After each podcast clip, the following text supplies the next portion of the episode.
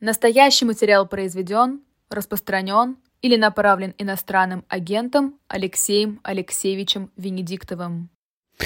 А с- к нам присоединился Алексей Венедиктов. Здравствуйте, Алексей Алексеевич. Алексей Алексеевич, здравствуйте. Доброе утро, Ира, с днем рождения, что такой печальный, ослик и ая. Спасибо. А что же, работать приходится в день рождения. Вы хотите, А, это чтобы я обычно, тут- обычная история, работать на рейхе Абсолютно, я с вами Москвы согласна. Нет, день все рождения. хорошо. Да. Все Ну хорошо, слава Богу. все хорошо. Ну, слава Богу. Спасибо. Алексей Алексеевич, я, О. Максим, можно я? Давай, я, давай, да, давай. начну? А, вы знаете, есть люди, которые кажутся, что они вечные. Как, например, Киссинджер.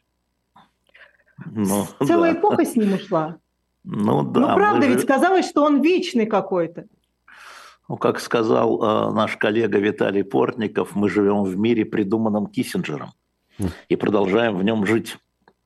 Он, конечно, а, с точки зрения последствий его деятельности, он, конечно, гигант. А, И ошибки у него гигантские, и достижения у него гигантские, и последствия этих ошибок и достижений тоже у него гигантские. Трудно сейчас найти сравнимым, да, там я бы сравнил его с Фиделем Кастро по последствиям для мира, да, то, что сделал Кастро когда-то, я имел в виду, пораньше, чем Киссинджер. А, Но этот человек э, практически применял то, что мы называем реал-политик, реальную политику, основанную не на эмоциях и на сострадании, а на холодном расчете в интересах э, американского империализма, как принято говорить. А Мне довелось читать э, его переписку с Никсоном, с его шефом. А, Каждый раз, когда он встречался с э, советскими руководителями или с советским послом, он писал Никсону записку. Как бы отчитывался и давал ему совет на встречу с Брежневым да, или с Добрыниным, тем же послом, а, или с Косыгиным. А, Абсолютно, знаете, такая математическая, холодная история – всегда в интересах, э, как он его видел, американского государства. Никакой жалости ни к Китаю, ни к Израилю, ни к Советскому Союзу, ни к Вьетнаму, ни к Лаосу, ни к Сальвадору, ни к Ирану, ни к чему. Да? Никакой эмпатии ну, в этих э, профессиональных записках, в этой переписке э, рассекреченной, а, а была засекречена, я не видел. Это человек э, шахматист, игрок, да, но который действительно практически по его лекалам созданы были те отношения, которые до 21 века, во всяком случае, а в последней трети 20 века, вот мы живем а, благодаря ему. Он до последнего так или иначе влиял? Знаешь, на его последний визит был, будешь смеяться, в Китай. Ему было уже сто лет. Это было в этом году. Да. А Его принимал председатель Си. Председатель Си не каждого принимает, понимаете? Это его линия а, была еще, начиналась с Мао Цзэдуном. Благодаря ему у Китая а, возникли отношения с США, и Китай попал в Совет Безопасности вместо Тайваня. Это была абсолютно прагматичная торговля. И первый визит Никсона в Китай, который так раздражил Брежнева, это видно из переговоров Брежнева-Киссинджера, кстати. А, вот, э, к нему прислушивались. У него был э, такой ум редкий, я бы сказал, э, который, он не стеснялся, скажем, исправляться. Ну, например, а, в начале военных действий в 22 году России против Украины Киссинджер выступил э, довольно громко и заметно, громко громко в смысле заметно, а, о том, что эта ошибка была приглашать Украину в НАТО. А, В восьмом году ответственность за эту войну в первую очередь несут Соединенные Штаты Америки, моя страна, как он говорил, которая сделала предложение Украине и Грузии. Да? Вот он- так говорил. А затем в условиях продолжающейся войны, он в мае по-моему, это был май 23 года, то есть полгода тому назад, он скорректировал свою точку зрения и сказал, что, пожалуй, сейчас лучшим исходом было бы, чтобы Украина вступила в НАТО. Это дало бы безопасности России и Украине, говорил Киссинджер, а, потому что а, ну, тогда бы они не нападали друг на друга, потому что когда военные действия остановятся, они остановятся, говорил он, рано или поздно, ни Россия, ни Украина не будут удовлетворены скорее всего, результатом военных действий. И для того, чтобы они не воспроизвелись, заново, Украину нужно будет после войны сразу принять в НАТО. То есть он изменил свою точку зрения, еще раз повторяю, как он ее высказал в 98 лет, а потом изменил ее в 100. Это, знаете ли, дорогого стоит. И еще один факт, который я хочу вам сказать, очень интересный. Знаете, чем он 4 года последних занимался? Он брал курсы изучения искусственного интеллекта. Вот в 96 лет, да, его э, группа нанимала лекторов и разработчиков э, значит, искусственного интеллекта 4 года тому назад. И он приходил на эти лекции, он их заказывал, к нему приходили люди, объясняли, разработчики, и, э, а он э, как бы высчитывал, каковы последствия возможности искусственного интеллекта, нейросетей и так далее. Это человек в 96, 97, 98, 99, 100 лет. Понятно, почему он такой. Алексей Алексеевич, да. да. Э, Киссинджер Си, понятно. Киссинджер да. Путин. Да. У них была история взаимоотношений? Конечно. А, у них было очень много встреч, а, десяток точно, десяток точно. А, значит, э, Киссинджер всегда считал, что Советский Союз слэш Россия – это важный элемент баланса в мировой геополитике, очень важный для Соединенных Штатов Америки, еще раз. Как раз две коммунистические тирании, это я практически его цитирую, Китай и Россия, и Советский Союз тогда, мы от них никуда не денемся. Значит, нужно создать, ну, Европа есть, понятно, какая, то ли союзник, то ли нет, иногда союзник, иногда нет, поэтому нужно создавать баланс. Значит, резкое ослабление одного из них приводит к дисбалансу в мире. Ослабление России приводит к усилению Китая, ослабление Китая приводит э, к усилению России, ну, Советского Союза тогда, потом России, да, поэтому он считал, что Россия – это важный участок работы американской дипломатии для того, чтобы создавать баланс э, вот на, на всей этой, как писал Бжезинский, большой шахматной доске как извечный его соперник Бжезинский, который его сменил на посту э, в 1977 году. Да, конечно, э, для него Советский Союз, потом слэш Россия, э, очень важная история была и оставалась до последнего.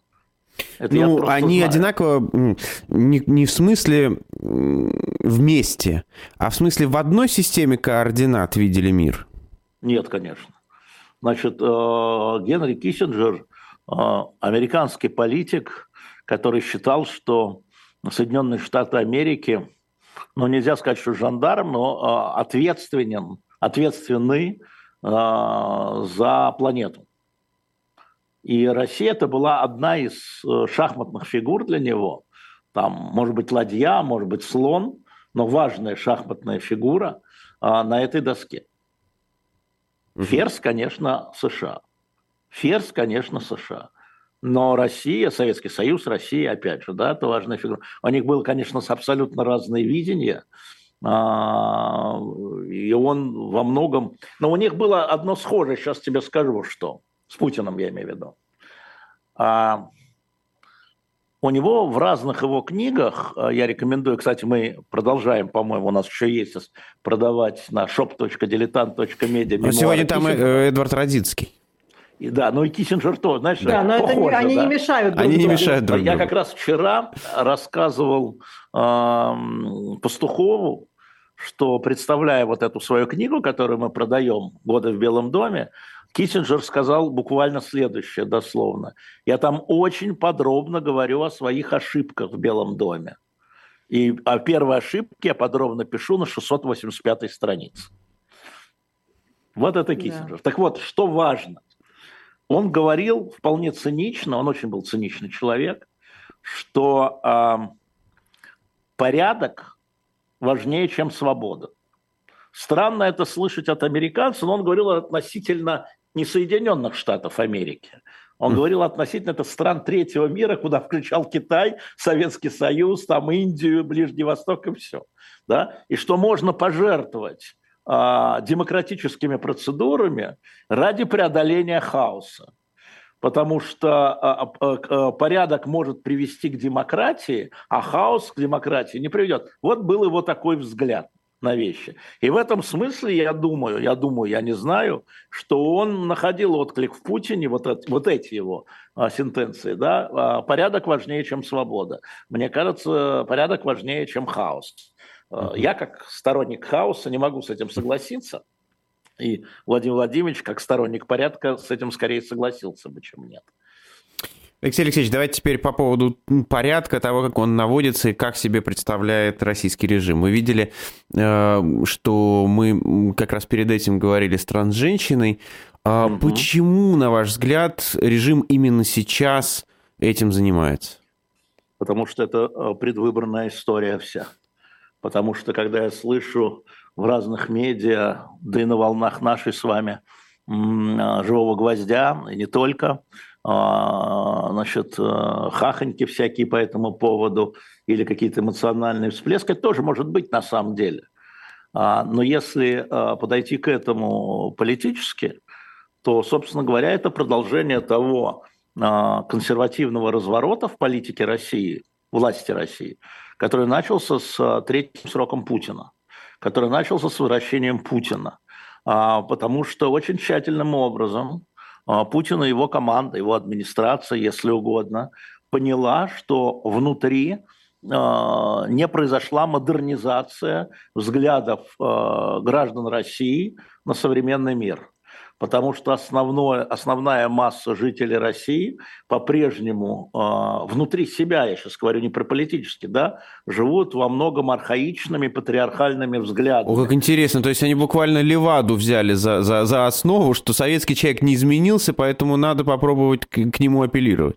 Это не только советский человек, это, к сожалению, аж 19 век. Даже так? И да, и первый э, такой сигнал такого консервативного поворота о чем, кстати, Эхо постоянно говорило, но я говорил на Эхе, но все предпочитали там про другое. Да, это был закон э, Димы Яковлева. А, это был декабрь 2012 э, года, первый год возвращения Путина на третий срок, да, еще года не прошло. А, и это очень интересная была история, потому что она имела некое начало, э, я скажу какое – в феврале месяце до избрания значит, была встреча Путина с доверенными лицами.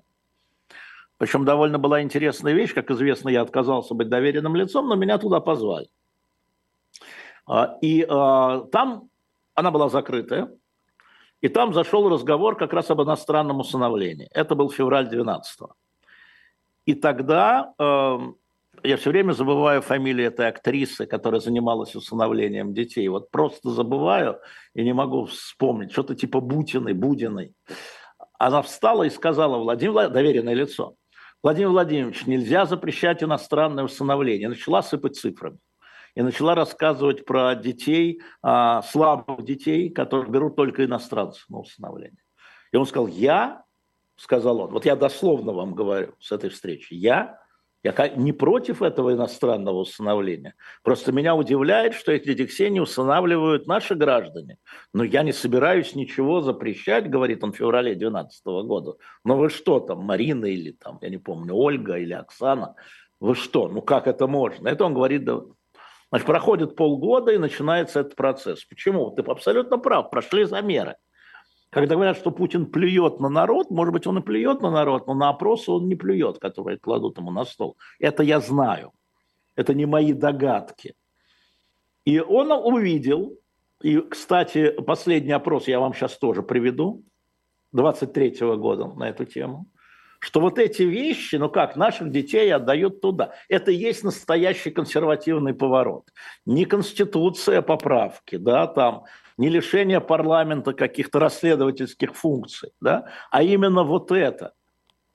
А, и вот это все 11 лет, оно, значит, сначала оно было, ну давайте поиграем слова, консервативным, потом реакционным, а теперь мракобесным. А теперь мракобесным. Да? Это вот этот поворот. Почему? Я вам скажу почему. Значит, э, август 23 года корреспондируется с, э, это опрос Russian Field, корреспондируется с опросом э, прошлого года Левады по поводу сексуальных меньшинств.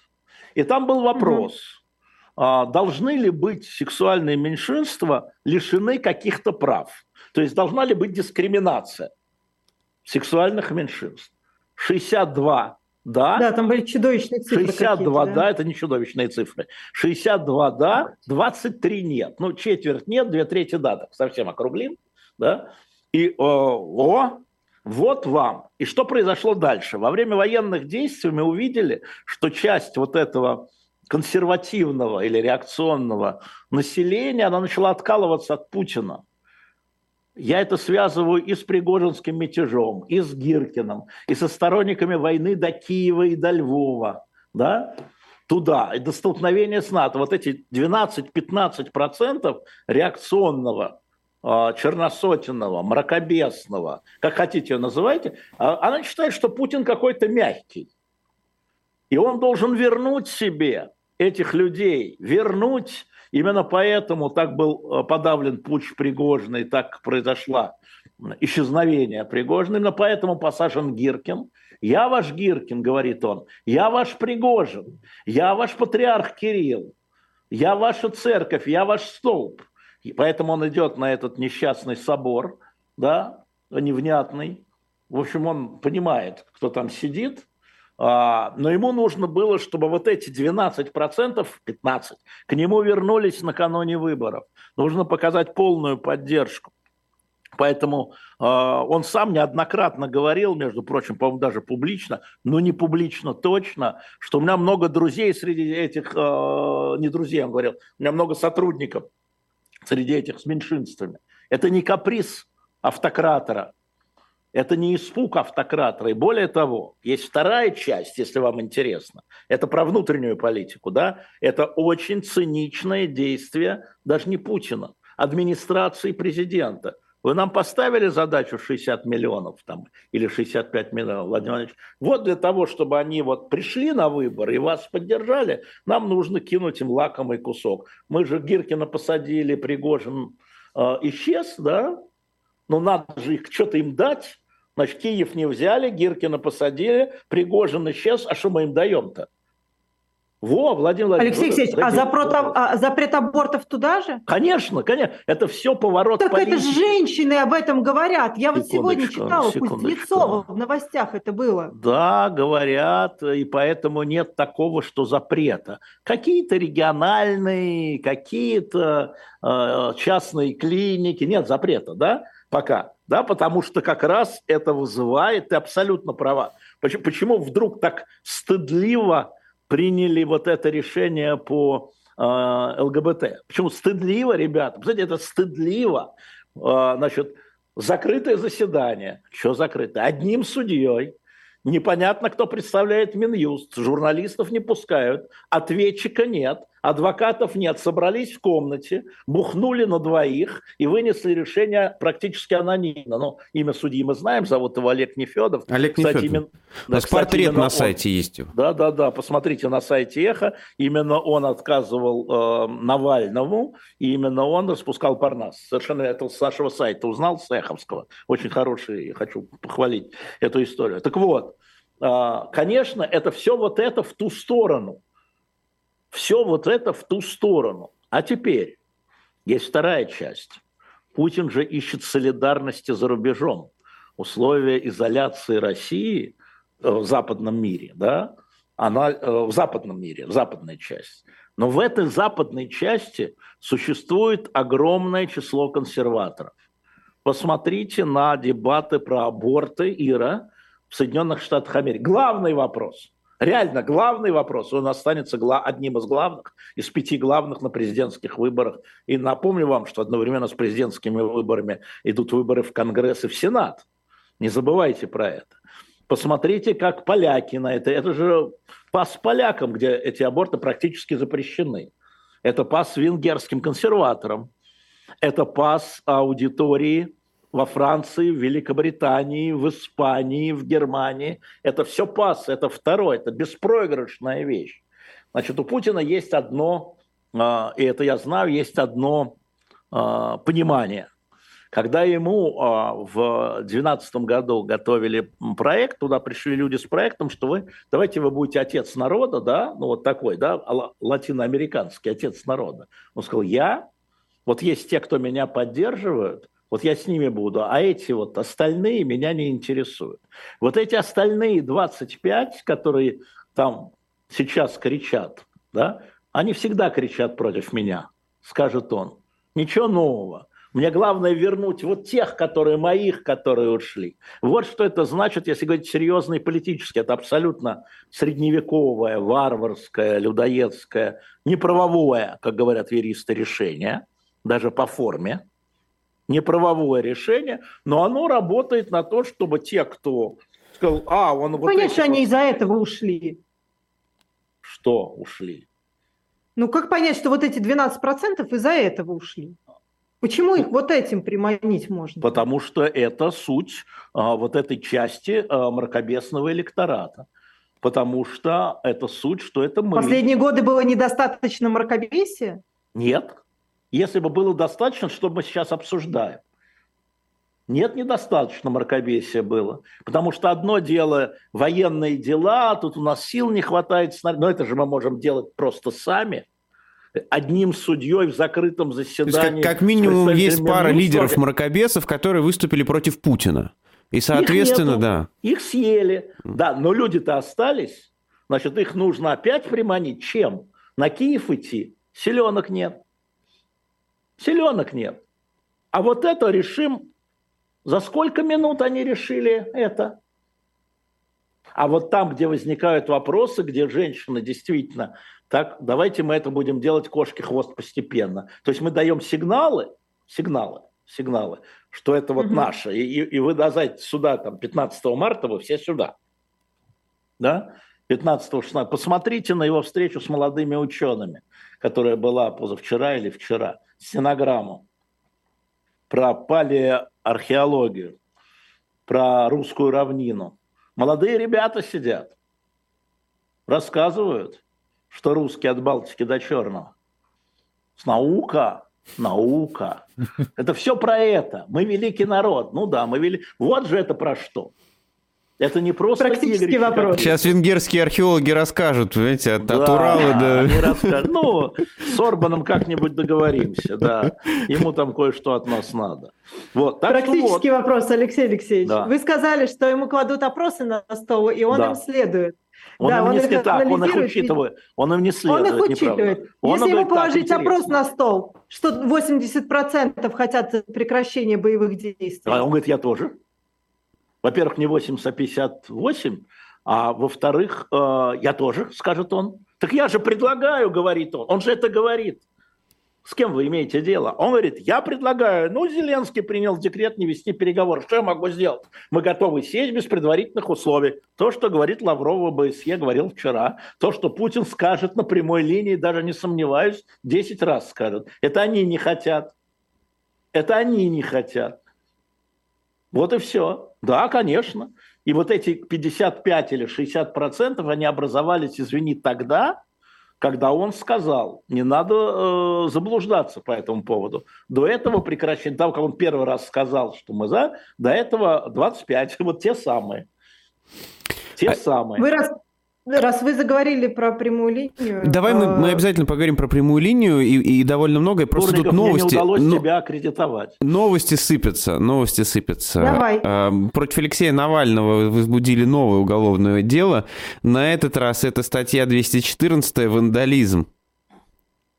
Ну, что он испортил ну, в тюремной ну, камере? Вид... Ну, Нет, это, видимо, видимо какие-то старые дела, потому что здесь... Ну, э, э Алексей часть, Навальный, ну, Максим. Ну, часть Максим. вторая – это совершенные группы лиц э, по мотивам политической, идеологической, расовой, национальной, это религиозной ненависти. сотрудниками ФСИНа, если ты сейчас. Хм. Послушайте, э, Алексей Навальный сидит по политическому делу, по политике. Ему можно вменить от неправильного перехода улицы до государственной измены. Да? И э, это ничего не меняет. Алексей Навальный будет сидеть до тех пор, пока президент Путин будет президентом, или э, если президенту Путину покажется в какой-то момент, что нужно сыграть э, с Навальным, вернее, не с Навальным, а Навальным в какую-то игру в виде фигуры на доске. А, поэтому совершенно не важно, то есть важно об этом говорить, конечно, говорить важно, но это то же самое, как вот в закрытой комнате в Верховном суде судья и обвинитель в отсутствии ЦА, в отсутствии ответчика, в отсутствии адвоката, в отсутствии предмета. Нет такой организации международной ЛГБТ, и предмета нет а оно все равно, а мы запретим. А вот сейчас скажем, что они вот, вот они там. Вот, понимаете, то же самое. Это то же самое. Поэтому, да. Алексей Алексеевич, но зачем они сами создают информационный шум вокруг Алексея? Люди хотят выслужиться. Вот еще нашли, вот еще, может, мне за это звездочку дадут. Ну, слушайте, это так же, как случилось с Женей Беркович, когда, в общем, чтобы вы понимали, решение а, о том, что ее отпускают на похороны, а, было принято благодаря Татьяне Николаевне Москальковой на самом высоком уровне, а прапорщики издеваются. Это вот э, про это, да. Система такая, система такая, что даже вот как бы такой жест, э, его надо обгадить, потому что если ты дашь послабление, тебе за это медальку не дадут. Потому что все понимают, что, почему она сидит. А если ты ее там ущучишь и прищемишь железной дверью там 25 часов без отопления по нынешним временам, а, то, глядишь, и похвалит начальник, запомнит галочку поставит. Та же самая история. С Навальным. Ну, хорошо, ну давайте еще дело. Но если новое дело, это же неплохо, это же хорошо для них. Вот а, снять обвинение – это опасно. А возбудить дело, да вы что? Почему нет-то? А они не думают про там пиар, про как это производит впечатление на тебя. Это не про них. У нас звездочки, да, лычки и галочки в личном деле. Мы не про так это. Верхушке же невыгодно, чтобы о нем говорили без конца. Каждое уголовное дело Значит, это, во-первых, сказать, суд. Я, я тебе могу сказать, что вот реакция, знаешь, какая? Вот тем, кто видит, сейчас покажу. Вот такая. Да бог. И махнул рукой, это называется. И махнул рукой. Да, да, бог с ним, да. Ирочка, давай, давай к линии. Давайте к пресс-конференции прямой линии, которая будет внезапно, честно говоря. А, да. Что это будет, Алексей Алексеевич? Ничего, ну, это будет как соберут? обычно. Будут ли раздавать подарки, как в старые добрые времена? Я не знаю, мне не раздавали. Максим, тебе раздавали? Нет, ну тут просто смещен, э, как сказать, журналисты, а скрещенные, а... скрещенные два формата. Обычно да, было два, знаю, прямая да. линия пресс-конференции, теперь, теперь скрещенный. Ну, а, условный Стив Розенберг будет, ему дадут задать вопросы или в такую Смотрите, игру играть будет, не будут? Э, задать вопрос не знаю но а, Песков вчера отдельно подчеркнул, что на, значит, там, где будут журналисты, будут а, приглашены журналисты, аккредитованные, иностранные журналисты, аккредитованные в Москве. То есть я, честно говоря, думал, что, может быть, там придет в голову некоторым, и мы знаем их имена, что не допустить журналистов из недружественных, так называемых недружественных стран.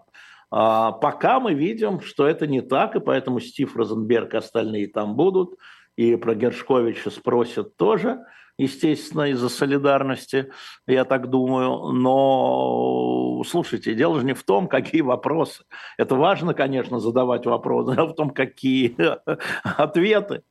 А ответы мы можем сейчас написать вам на любой вопрос. Вот мы сядем после эфира, да, и все четыре часа можем просто вот, Максим, ты будешь задать мне вопрос, а я, как Владимир Владимирович, буду отвечать. И он ни разу не скажет, беру первую, 51-ю статью Конституции. Ни разу не скажет. А Про выборы скажет. будет говорить? Ну, ну, я думаю, да, потому что есть э, следующий график. 13 числа накануне Совет Федерации должен объявить дату, ну, она в общем, известно, 15, 16, 17, три дня, а, будет а, 17 числа съезд Единой России, а, это воскресенье. То есть для того, чтобы Единая Россия поддержала, да, нужно, чтобы он до этого сказал, или там скажет, ну, лак вот 14-17. Либо там, он может и накануне сказать. А какая разница? Где ты не скажи, хоть в глухой кувшин покричи, э, это решение процитируют все.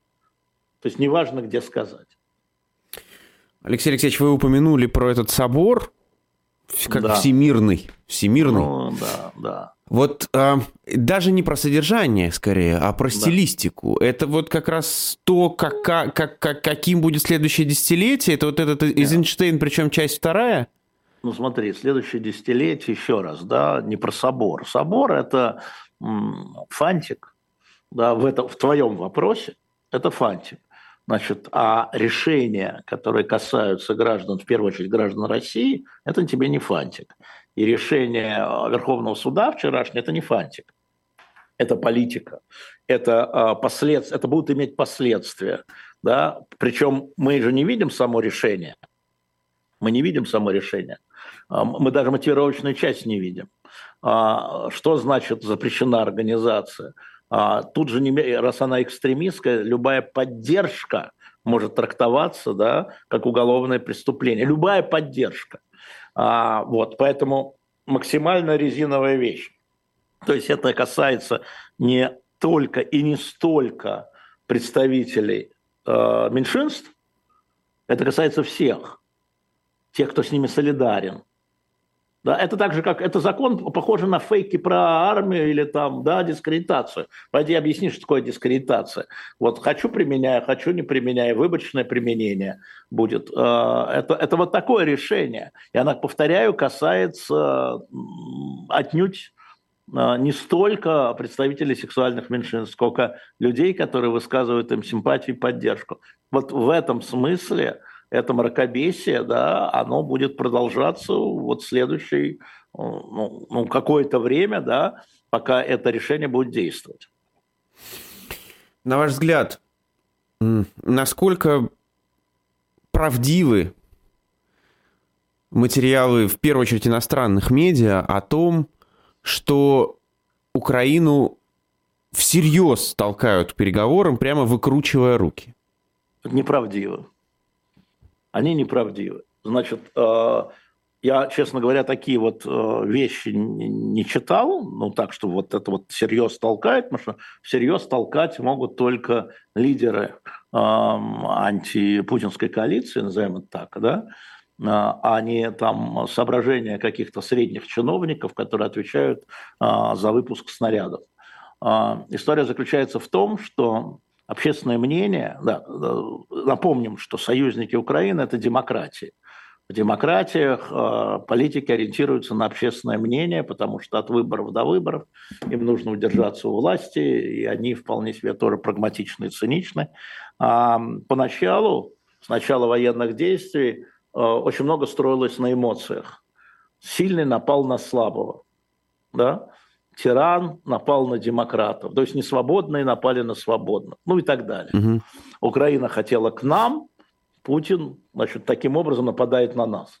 Это были эмоции, я имею в виду сейчас общественное мнение, а не политиков. И они совпадали с прагматикой политиков, прежде всего американцев, надо ослабить Россию, втянуть, это все совпадало. А любой патрон, который поставляется Украине, то, что я говорил, это деньги из кармана налогоплательщика люксембургских, американских, итальянских, голландских, французских. Значит, э, жизнь в этих странах у обывателя не так, чтобы сильно хороша. И э, одно дело, когда высокое эмоциональное, да, конечно, мы последнюю рубаху отдадим, нет, последнюю не отдадут. И первое, что случилось, значит, они не увидели, они ждали контрнаступления. И надежды оказались обмануты. И избиратель, обыватель-избиратель спрашивает у своих политиков, сколько можно вынимать из моего кармана, да, вместо того, чтобы подчинить нам тут железную дорогу, вы отдаете это на очередной снаряд Украины, который не принес ничего. Нет решения. Вот это и есть настоящая усталость налогоплательщика. И я хотел бы обратить внимание, что вчера радио Z, такое польское очень известное радио, провело опрос в Польше, поддерживаете ли вы акцию э, польских э, грузоперевозчиков по блокировке польско-украинской границы. Знаете результат?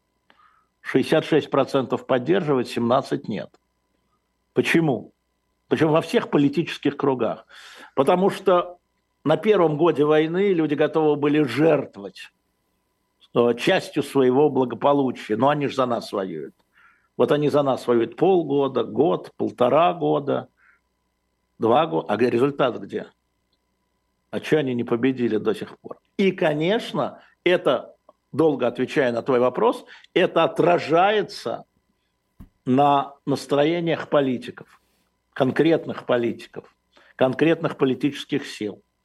Я уж не говорю о том, что бюджет тоже, да, там, для них вопрос. Смотрите, Соединенные Штаты Америки, у них выборы через год в Палату представителей. Палата представителей принимает решение дать деньги Израилю, Байден его блокирует, Сенат не голосует, потому что он давал пакет Израиль-Украина. А республиканцы говорят, нет, отдельно. И вот, и вот до сих пор нет. С другой стороны, люди же видят, что и в Украине все не, не так, как раньше. Если раньше они видели богатыря в сверкающих э, латах, то теперь они видят, во-первых, богатыря в сверкающих латах, но и человека, который предъявляет им претензию, что вы так мало даете. Что скажет налогоплательщик? Чем ты недоволен? А еще они начинают между собой грызться. А знаете ли вы, например, может быть, американский налогоплательщик не знает, а европейский точно обсуждает, поскольку это в газетах, как правильно сказал Максим Западно, что в июне месяце Верховная Рада, что важнее, чем зона, приняла решение о том, чтобы опустить возраст мобилизации с 27 до 25 лет. Не хватает людей. В июне месяце или в июле, в июле месяце. Зеленский до сих пор не подписал. Полгода прошло, президент закон, который приняла Рада, которая состоит из большинства его, да, не подписал. Почему? Непопулярно. Мобилизация там также непопулярна, Конечно. как и у нас. Конечно. Так, нет, так нет, это и все это все видно, да, то есть всем видно, что это все превращается из такого победного шага, который мы вкладываемся в победу своими бюджетами, да, налогоплательщики, да, вот на эмоциях, на сострадании это был год. Нельзя жить на эмоциях год. Алексей Алексеевич, наивный вопрос. А почему не дать было все, что просят? Потому что этого нет. Как это нет? Нет. Потому что либо... Склады... Оружия нет, денег нет, не хватает? Нет, оружия нет, денег не хватает, бюджеты дефицитные, склады европейские пусты потому что надо обучать тех же самых летчиков, которые не умеют летать, потому что надо считать, а если F-16 попадет в руки России, они его разберут по винтику. Вы сейчас это страшную вещь говорите, что Россия опустошила европейские склады. Да, так это не я говорю, это Столтенберг говорит. Это говорит генсек НАТО, да? Россия опустошила, потому что то, что смогли отдать, отдали.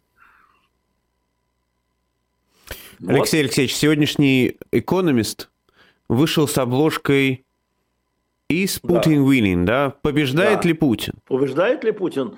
Нет, Путин не побеждает, или вернее, мы же с вами говорили, что э, победа в этой, э, в этой авантюре, как я ее считаю, да, в России невозможна.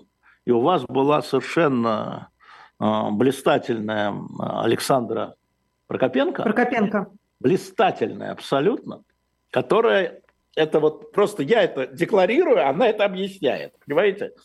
Напомнить ли вам, что Александр Прокопенко была советницей Эльвиры Набиулиной до начала, да? То да. есть она абсолютно профессиональна. Она не политическая, она не лозунговая. Она реально профессиональная. И она вам все про это и говорила. Россия не может победить. В, в каком смысле? Она может за собой сохранить какие-то территории? Может. Крым? Может. Может. И можно сказать, это победа. Можно сказать, может. Там нет, понимаете, нет, раз не установлены цели, а цели философские, не допустить развития нации. Что называть победой, что называть поражением. А украинцы говорят, мы отразили атаку, мы не дали свалить нашу государственность, наш суверенитет, мы идем туда дальше, да, там Евросоюз, НАТО, тоже победа. Можно и так как пример, все победили, или все проиграли, или одна сторона проиграла, другая победила. На самом деле Россия отброшена назад в развитии, да, и в этом смысле она проиграла 24 февраля 22 года, я про это уже говорил, 24 февраля 22 года. Какая победа? В чем победа? Когда мы говорим, а, кстати, а, когда Давид Арахамия глава делегации украинской на переговорах в марте-апреле прошлого года рассказывает эту историю, я как раз сейчас занимаюсь сегодня-завтра выяснением, что там не так, что говорит Арахами, что говорит Мединский. Они начали оба говорить. Оба руководителя, Арахами возглавлял груз... э, украинскую, да, а э, Мединский возглавлял российскую часть делегации. Что вы подписали, что вы несете? Вы нам расскажите, что вы оба подписали. Они оба подписали протокол. Что там было, они же не говорят. Но что интересно, что Рахамия подтвердил, что речь шла не о территориальных историях. Не о территориальных. Он говорит, что даже о Крыме готовы были русские говорить. Я вам о чем говорил? Я вам об этом и говорил, что Крым отложенный. А речь шла о другом, о вступлении в НАТО, не вступлении НАТО, нейтралитет и так далее. Это говорит глава украинской делегации. Не Венедиктов и не Мединский тем более. Да? И очень важно, что они говорят, это не важно. Аж подписали-то что? Выходит Мединский говорит, «А, мы требовали, значит, чтобы Крым остался российским, а Донбасс стал независимым. Хорошо. Не упоминайте, кстати, ни Запорожье, да, ни Херсон. Угу. Хорошо. Это вы требовали. А подписали вы что? Понимаешь, да? И поэтому, когда ты спросил про победу, ну, а а это вот даже что? не я спросил, это экономист спросил да. своей обложкой. А вот э, встретимся с Аркашей Островским, я надеюсь, я его спрошу. Блин. Вот пусть его Шульман спросит, который едет с ним там дебатировать. Да. Это самое главное, чего, чего хочет э, публично, публично, публично. Правительство Украины, да, это понятно. Граница 91 года, репарации, предание суду преступников, как она считает. Вот три требования, да, вот базовые. Россия-то что хочет? И Алекс... тогда слово «победа» означает достижение этих целей. А если не достигли, то что? А если достигли, помните, у нас шла довольно до недавнего э, времени, 19 лет шла передача «Цена победы». Да, конечно. Какую конечно. цену готовы платить дальше? Угу. Украинцы. Какую цену готовы платить россияне? Какую цену готовы платить союзники Украины за то, что может быть неполной победой? История в этом. И к этому надо относиться как Киссинджер, да? А что с этого будет иметь твое государство? Твой народ. О? Алексей Алексеевич, Алексей Алексеевич но не так если... много времени осталось, Даир, закончи. Ага. Да, можно просто... я скажу, что у нас сегодня премьера, я просто боюсь забыть, а то меня Давай. он съест. У нас сегодня в 16 часов дебютирует Александр Минкин Оу. с программой «Настоящий полковник». Эта программа выходила у Сергея Доренко в свое время. Э, Минкин был с настоящим полковником. Это программа о том, как русская литература сейчас воспринимается. И первая сегодня программа в 16 часов, он будет с Лизой Аникиной, первая программа будет посвящена Борису Годунову. Мальчики, ну, в смысле, трагедии Пушкина, да, Борис да, Годунов. Так что все школьники, их родители, учителя и тех, кому это интересно, бегом туда – да, Ир. Я хотела, я, да, я просто хотела спросить, я тут э, несколько дней назад буквально была в Ереване, и настроение там, мягко говоря, У понятно кого? какие. У кого? У людей. Соберемся силами, отвоюем. Соберемся силами, отвоюем. То есть любое, что, ну, если сейчас, да, идти на какие-то переговоры, на которые, ну, как в какой-то момент пойдут. Одну понятно. секундочку. Это все замороженный конфликт опять. Ира, во-первых, переговоры начались вчера. Я понимаю, что ты была в Ереване до того. Значит, а сейчас главная тема одна – признание границ. Значит, поэтому вчера на армяно-азербайджанской границе, назначенный президентом и премьер-министром, а президентом Азербайджана премьер-министр Армении, встали группы, которые начали переговоры по лимитации границ а под э, этим самым. Это одна часть переговоров. Вчера же Лавров, по-моему, впервые встретился с новым министром иностранных дел Армении в Скопье, в Македонии. А, значит, э, Ближний Восток отвлек и от этого конфликта. Не нет, нет, я, я, видите, дура, по-дурацки выразилась. Я говорю, что там это чувствуется, но я это перекладываю, эти настроения на, Укра... на, на войну ну, России нет, Украины. Ну, настроение есть, так а российское настроение я, тоже Я говорю, что в любом случае земли. это будет замороженный конфликт опять. Да, конечно, это и есть замороженный. Он уже есть, он не будет, он есть. Он, к сожалению, пока не замороженный, да, но он есть замороженный конфликт, верно, да. А, и тут вопрос в том, можно ли, где новый Киссинджер, где новый Киссинджер, который э, начнет его развязывать, но я напомню, что Киссинджер всегда развязывал это путем компромисса, путем взаимных уступок, путем челночной дипломатии. Если почитать вот переговоры там, а, даже не Никсон Брежнев, а Киссинджер Брежнев, они же вели разговоры в основном, чтобы вы понимали, о Вьетнамской войне. Это 69-й, 70-й, 71-й, 72-й год, там же Лаос, Камбоджа и так далее. А мы так, а так, а сюда, а вот так, а вот так, хорошо, а вот это, а вот здесь, а вот сюда мы не хотим, а кто будет эмигрировать, а как вы вывозите? Это просто конкретные вот эти разговоры. И э, я не вижу новых Киссинджеров. Это правильно это вопрос, да? Это должны быть люди, которые представляют о, великую державу в широком смысле слова.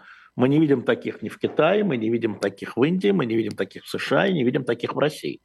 Я имею в виду армяно-азербайджанскую историю. Мы не видим их. Не до того нам, не, ой, да не того, не того нам было, как говорил бы Черномырдин. Сейчас там Ближний Восток и Украина в таком порядке, а Карабах вообще забыли. Я вот посмотрел, э, французский парламент всегда был очень такой чувствительный к карабахскому вопросу. Они уже, наверное, месяца полтора о нем не вспоминают. Не до того. Ну, давайте теперь про Израиль немного поговорим, потому что там, судя по всему, возобновились действия. Начались возобновились действия. действия. Ну а что?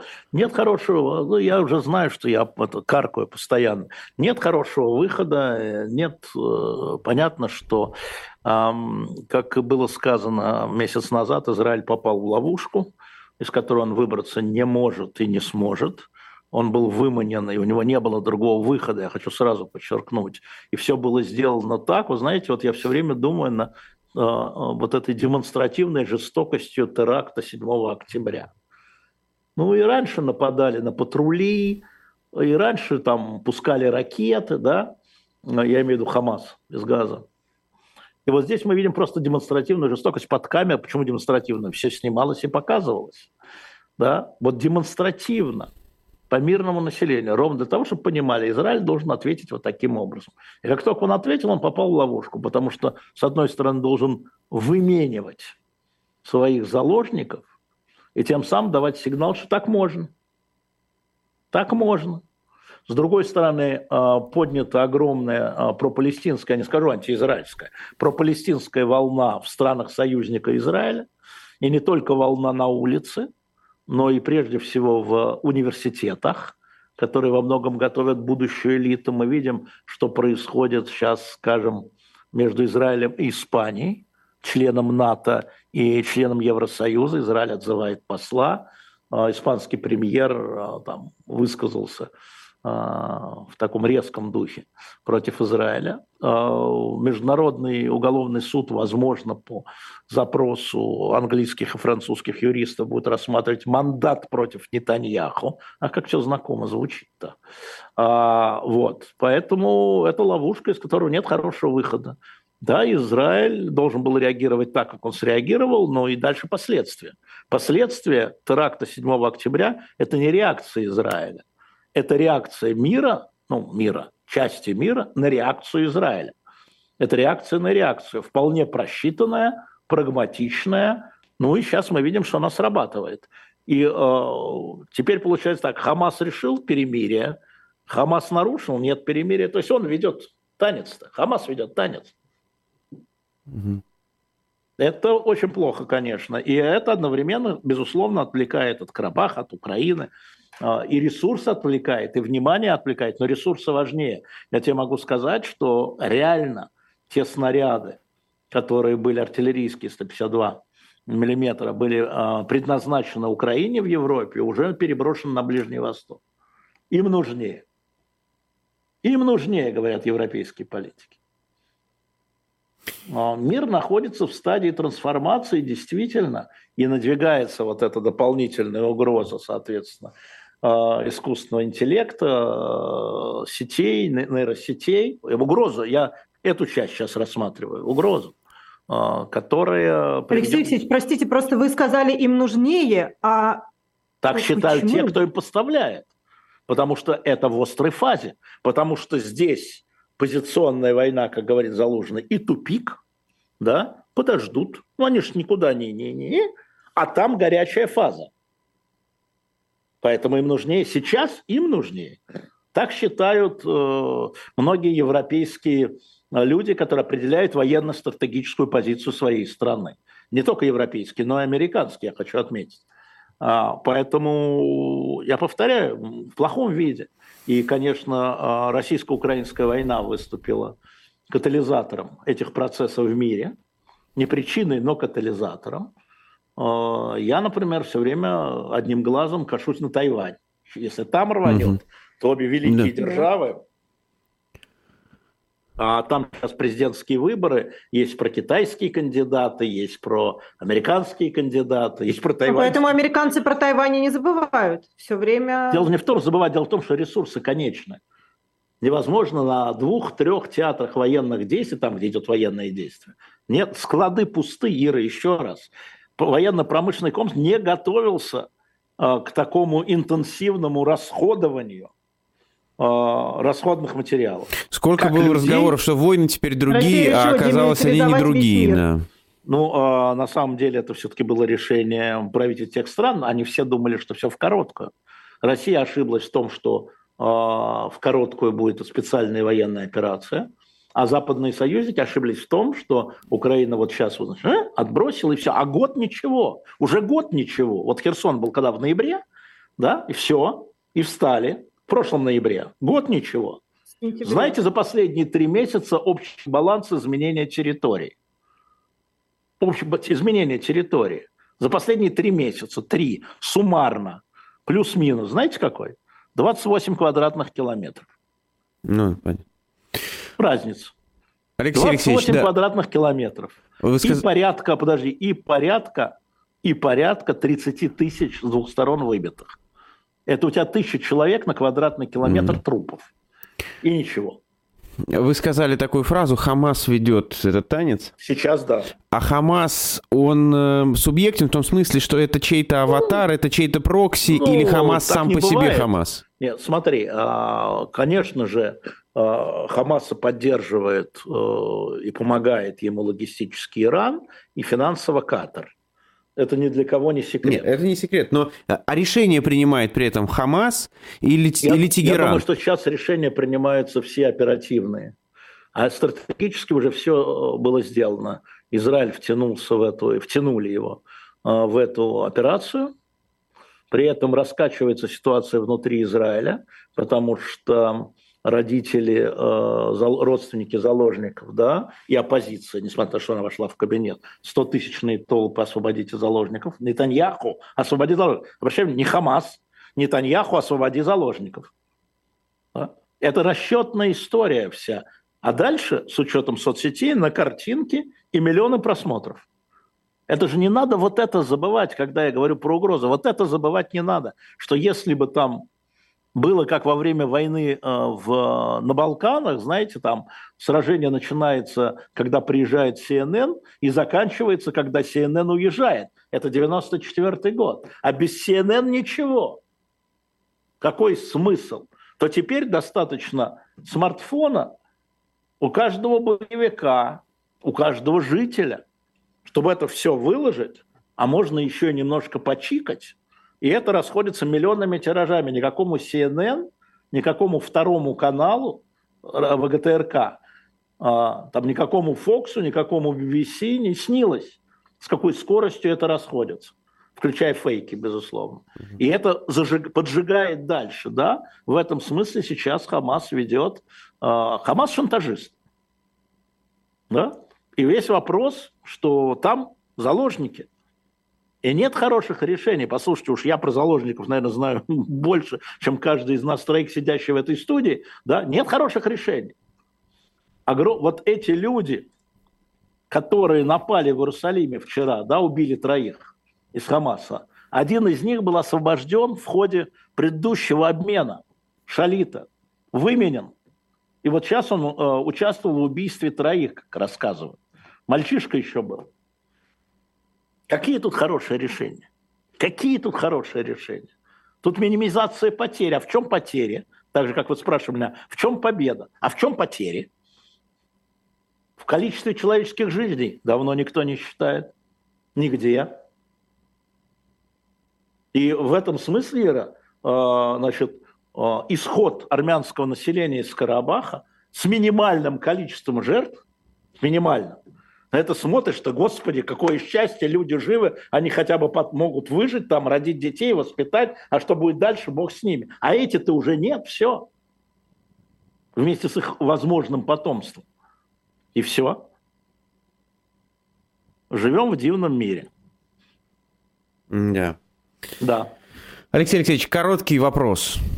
Считаете Блин. ли вы, что авторитарные режимы сейчас в мире находят гораздо лучше общий язык, договариваются и поддерживают друг друга, чем демократии? Конечно. Потому что у автократоров всегда одно мнение, и оно правильное, да, оно свое. И всегда можно договориться один на один. А в демократических режимах у тебя оппозиция, независимая пресса, да, а, НКО, которые все время на свое родное правительство влияют. А То есть автократия эффективней? Ну, с точки зрения договориться, конечно. Конечно. Конечно. На коротком плече, конечно. Просто а, оно, демократия больше гибкости, да, и в изменяющих условиях оно приспособится, а автократия сломается. Мы же видим, как постепенно, в том числе и в экономическом плане, автократии проигрывали э, всю вторую половину 20 века. И так будет дальше, потому что гибкость в современном мире очень важна. А, но на каком-то периоде, безусловно, автократии, ну как, а, у тебя происходит мобилизация. Да? Вот, пожалуйста, тебе история с Украиной. Рада приняла, Зеленский не подписывает, военные волнуются. А у нас Путин сказал, и у тебя в три дня на улицах бегают патрули, забирают 300 тысяч, например. Вот что эффективнее? Дискуссии неэффективны, как говорит Путин, да? Эффективно, эффективно, Владимир Владимирович, только в долгую. Это был Алексей Венедиктов, это был «Утренний разворот», это была Ирина Баблоян и ее день рождения. У продюсера да. сегодняшнего эфира Даши тоже день рождения, поэтому да. с вас, как говорится, вот двойная Дашу порция лайков. Смог, Дашу я смог поцеловать. И Максим Курников. А да, да. Баблоян мне еще лететь э, одним Прилетай. крылом. Да, Прилетай. успеем, увидимся. Все тогда. Да. Всем Все. пока. Все, Всем пока. Завтра.